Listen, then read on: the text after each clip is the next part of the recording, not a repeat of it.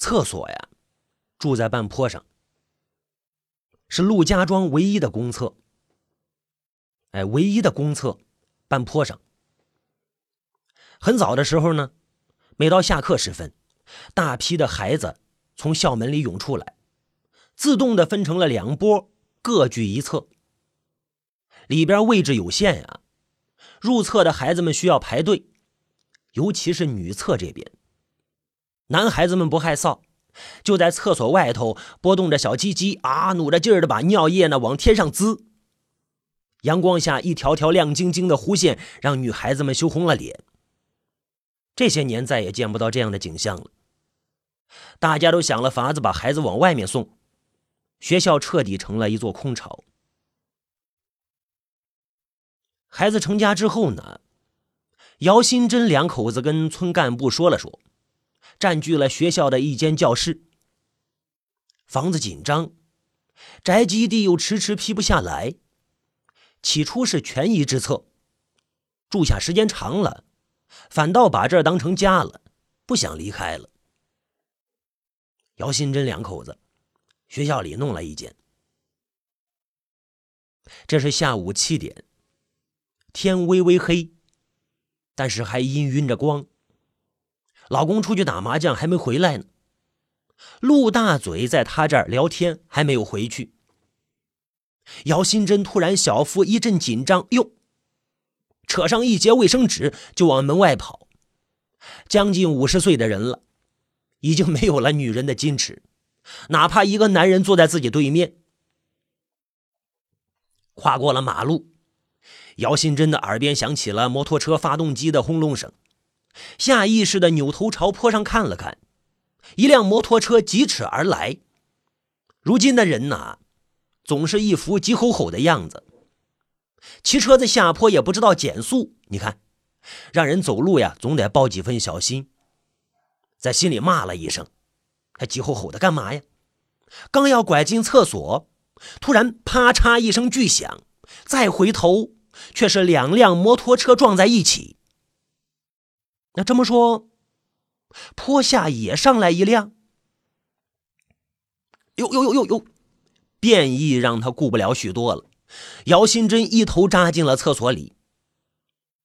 厕所外砖里坯砌成，历史久远，可以追溯到姚新珍出生之前。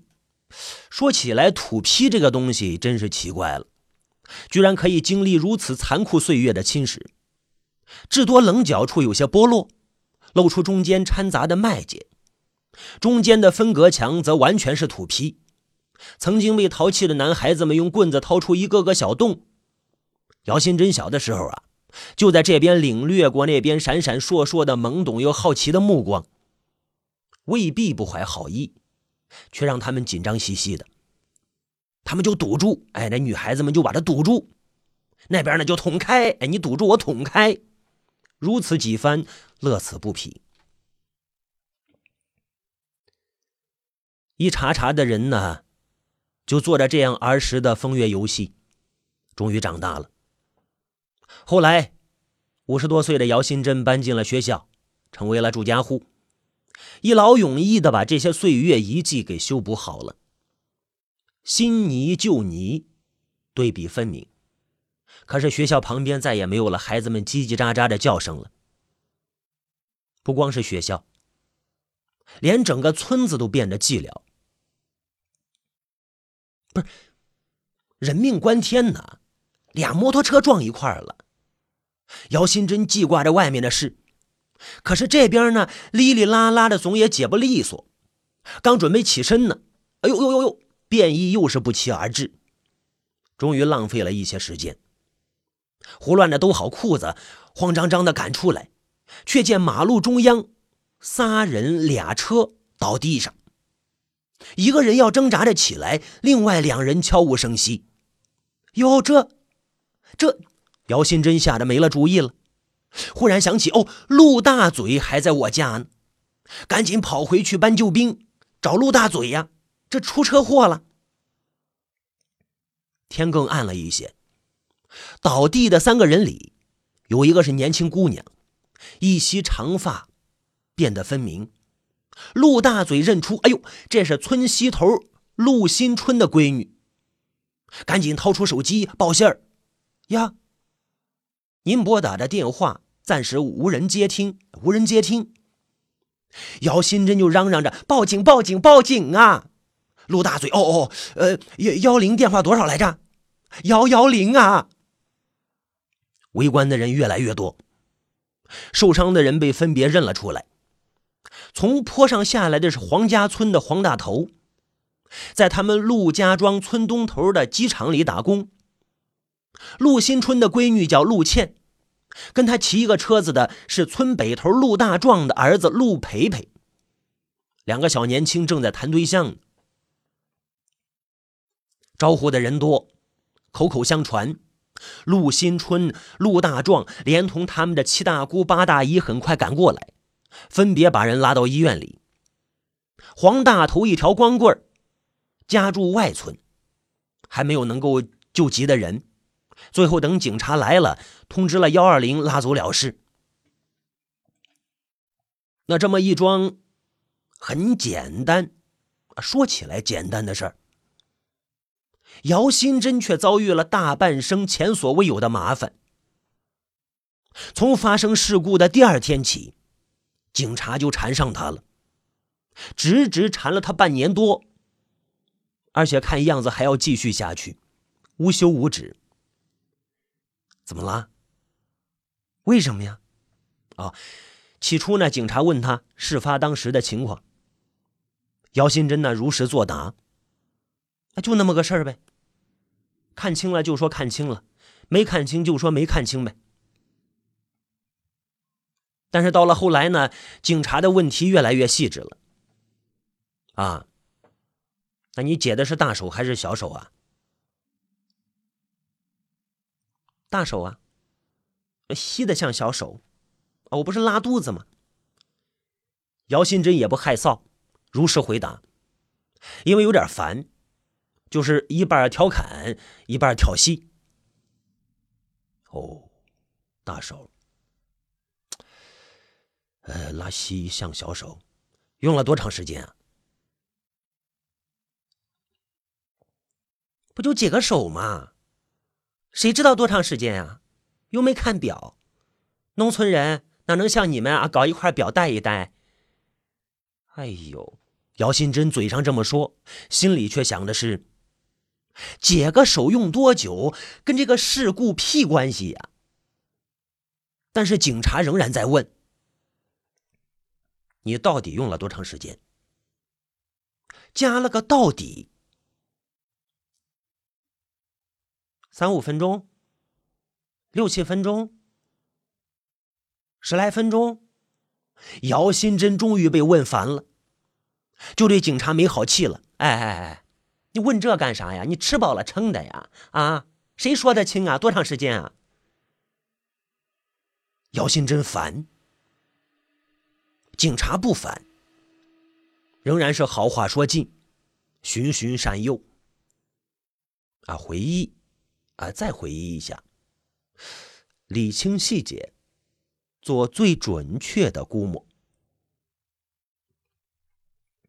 到后来呀，那真是问到细节了，姚新珍就感觉自己像是光着屁股面对着警察重新拉了一遍稀。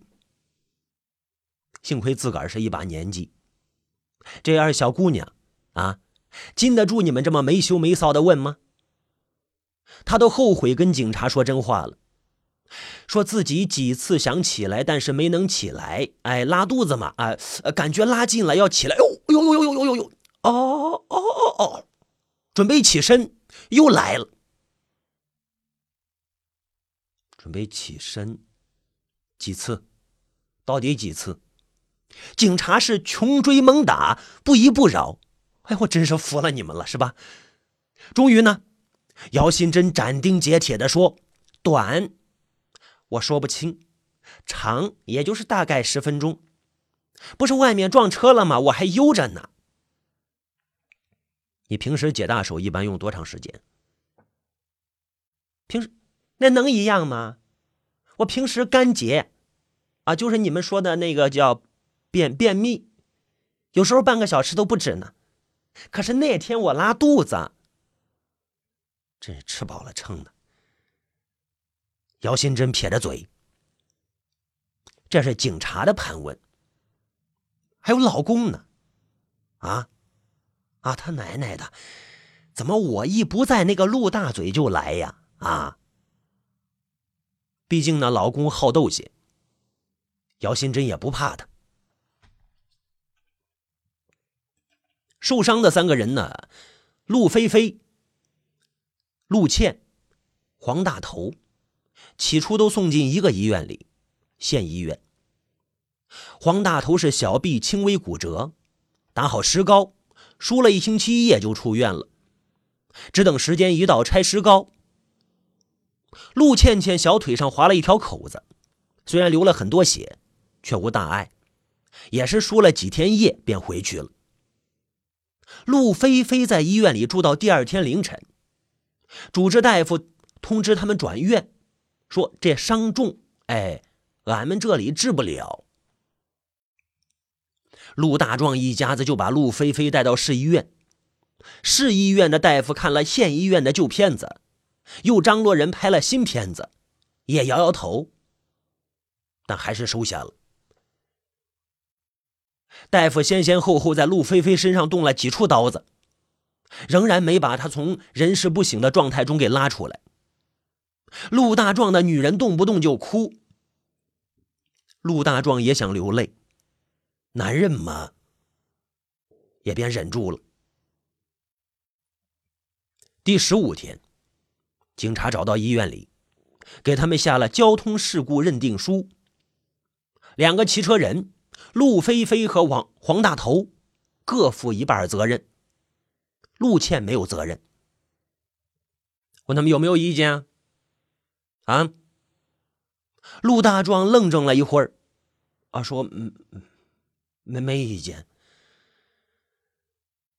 这时候呢，他们在医院已经花了十九万元，其中十二万是陆大壮两口子这些年的积蓄，剩余七万是找亲戚朋友东拼西凑借的。这十二万原本是准备好的给陆菲菲结婚用的钱，彩礼五万，买一辆车子五万，办事两万。如果女方能陪嫁点儿车子就买好一些；不陪嫁，就照着五万买。那种档次的车子，村子里到处都是，看起来其实也不错。农村办事嘛，就是这个样子。那不出意外的话，那五万元的彩礼会落到陆新春的手里，因为大概有一年了，陆菲菲和陆倩的关系还算稳定。但是陆大壮顶不喜欢陆新春的这个出了名的抠门货。从小学到初中，他们一直是同学。那个时候条件差呀，吃不饱啊，偶尔带点干粮到学校里。一般情况下，小伙伴们会互相的分享。可是陆新春，哎，陆新春那个抠门货，就是陆倩他爸，抠门总是躲着。躲着大家自个儿吃，一躲就躲了半辈子呀。以前是躲得遮遮掩掩的，躲着躲着，成了习性了，反倒躲得理直气壮了。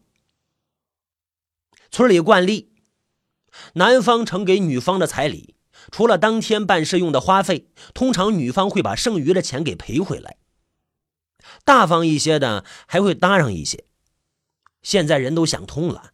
孩子结婚嘛，是吧？又不是卖闺女。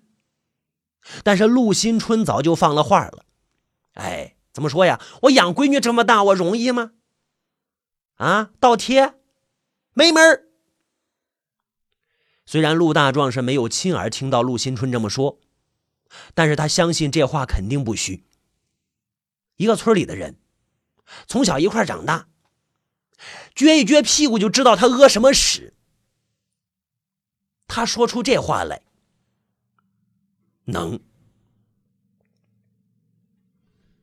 陆倩这闺女倒是长得漂亮，哎，这闺女长得漂亮，高挑、圆润，虽然五官仿爹，哎但是陆新春的贼眉贼眼遗传到她身上，哎呦，那就出落成那种令男孩子们心动的妖眉妖眼。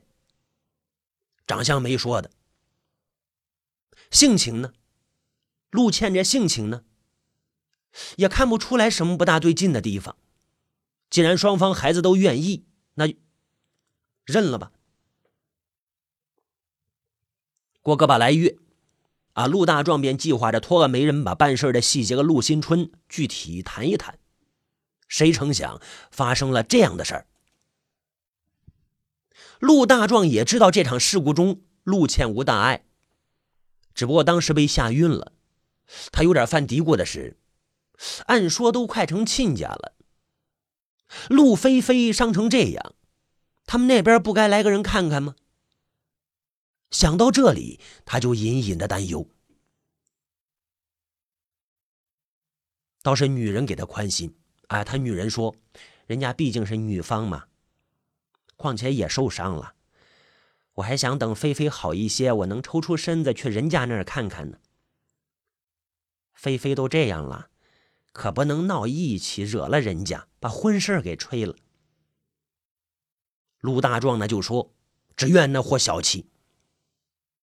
何况，陆菲菲是跟他闺女一起玩出的事，他闺女就没一点责任啊。女人就说：“那人家坐个车有什么责任啊？交警都说了没责任。”菲菲菲肯定是送他回家的时候出的事。咱们家住北头，车却是上坡往西头，不是送他去干什么呀？话虽这样说。只愿咱孩子骑车不操心，愿咱们家菲菲的命苦啊！说着说着，女人的眼泪又流出来。哎呦，陆大壮就后悔给儿子买这辆摩托车，还那么贵，那么大。你说现在的孩子呀，都把车子骑得老快了，自己也年轻过呀，从来没有那份张扬。大约十年前。他终于在慢了时代大半拍之后，咬咬牙扔掉自行车，买了一辆黑麒麟，每天突突突突突突突突突稳当当的走，车到现在还没有坏。后来儿子大了，啊，他把麒麟给儿子骑，儿子撇撇嘴，很不屑的样子说：“丢不起那人。”哎，他本来打算一步到位，等儿子结婚给他买辆小车的。可是又怕眼下没车耽误了儿子谈对象，终于咬咬牙，花了一万多块，按儿子的要求买了一辆大野狼。那车确实是威风，啊，威风的出事了。摩托车现在还被警察扣着呢，面目全非。陆大壮呢有点小迷信，他觉得任何一辆车呀，都有保不保人之说。他的黑麒麟那就保人，骑车十年了，从来没出过事儿。买上大野狼之后，他还跟女人嘀咕过，看着好，也不知道保不保人。谁成想呢？一语成谶。第二十七天，陆菲菲终于在医院里醒了过来。醒来之后，意识仍然含混着。第三十一天的时候，陆菲菲彻底醒了过来。在大家的帮助下，陆菲菲把事情的经过回想了一遍，结果的说了一句话，把全家人都给惊呆了。陆菲菲说：“出事的时候，是陆倩骑的车。”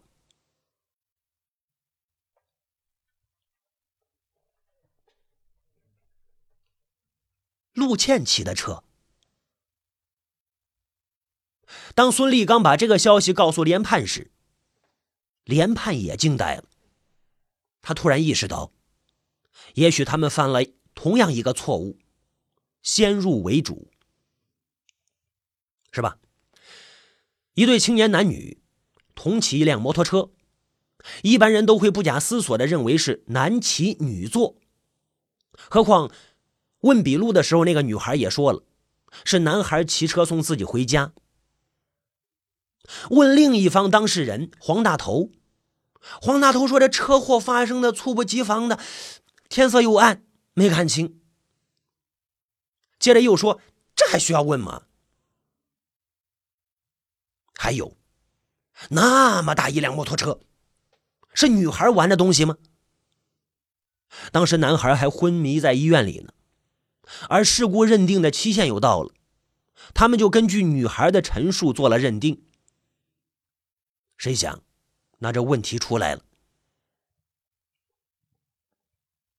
按说连判作为分管领导，有些事情不需要他亲力亲为，但是事关重大，他还是亲自和孙立刚到医院跑了一趟，了解情况。他心里兜着呀。如果真是男孩说的情况，他们算是搞了一个错案。这事情说大不大，说小不小。案子是孙立刚他们搞的，却是连判拍的板哎呀，算不得拍板只是听取了例行公事的汇报，脑子没有特别的转动，就同意了他们的意见啊，结案。每天要没完没了的听各种交通事故汇报。有的时候也就麻木了，甚至也算不得麻木。假如这个事情从头来过，也许仍然是当前这么一个结果。男孩躺在病床上，面庞清秀而呆滞。清秀是底子，呆滞是遭遇给他附上的膜，那种呃大睡刚醒的样子。啊，呆滞，头发被剃光了，样子就很无辜。如果有疼痛，他的表情也许会生动一些，但是他没有，自胸部以下没了知觉，肉体没有，心灵也没有。刚醒过来没几天，心灵的疼痛还没有被唤醒呢，胸部以下没了知觉。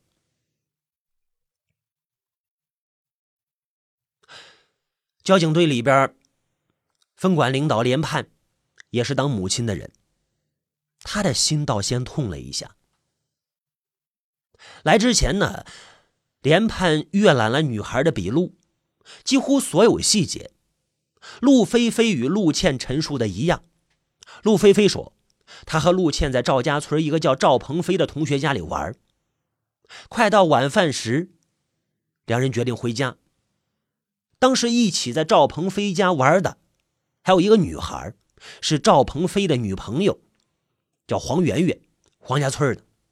本来赵鹏飞呢要亲自送黄圆圆，但是他们回去路上，路过黄家村，便捎上了黄圆圆，三个人同骑一辆摩托车。连判见过摩托车的照片，那么大一辆车，坐三个人绰绰有余。陆大壮呢补充说：“赵家庄、黄家、陆家庄三个村子由远而近，三点一线。赵鹏飞、黄媛媛的笔录都问过了，他们也是这样回答。赵鹏飞跟黄媛媛都说，出门的时候是陆菲菲骑的车，陆倩坐中间，黄媛媛坐后面。至于谁坐中间，谁坐后面，那没有多大关系。”主要是搞清楚谁在骑车。当然，如果是陆菲菲骑车，自然陆倩会坐中间。难道他会允许别的女孩夹在自己和男朋友中间吗？黄圆圆呢就说：“啊，到了黄家村口，他下车走回去，没让陆菲菲再往村里送。家离村口没多远，就几步路。”黄圆圆证明，这时候仍然是陆菲菲骑的车。陆倩一只手搂着陆菲菲的腰，另一只手呢跟她挥动说再见，再见，再见，说过再见，他便扭头往家走。陆菲菲却在这里插进来一个他们都不掌握的情节。她说呀，到了黄家村口，突然想起自己借过黄义飞二十块钱。当即决定到黄义飞家里把钱还给人家，就去了黄义飞家，大门却锁着，就折了回来。又到村口，也就是黄圆圆下车的地方，陆倩提出来自己要骑车，他就把车交给了陆倩。傍晚了，笔直的柏油马路空荡荡的，陆倩的车速很快，摩托车排气筒的声音大得让人兴奋，但是他没有劝拦。他熟悉他的做派，也享受这种感觉。结果到了村半坡公厕那个地方，就出了事了。黄一飞是谁？也是我们一个同学。陆倩会骑摩托车吗？会，我教会的。他以前就会骑那种踏板的摩托车，但是觉得不过瘾，硬要学这种有档的车。我们俩在一起的时候，经常是他骑我坐。不信你们可以调查，村里人都见过他骑车。还有一些疑点，但是连判没有问出口，问了也是白问。搞事故调查这么多年了，经验让他知道，随便一个回答便让你的问话没有任何意义，因为你不能以一般抹杀特殊。比如。当时陆菲菲怎么会突然想起来去还黄逸飞二十块钱？二十块钱值当专门去还一次吗？不是天快黑了急着回家吗？等等等等。但是陆菲菲却提供了一个连判看来很有价值的情况：黄媛媛下车之前接了一个电话，她说了一句“就快到了”，然后便下车走了。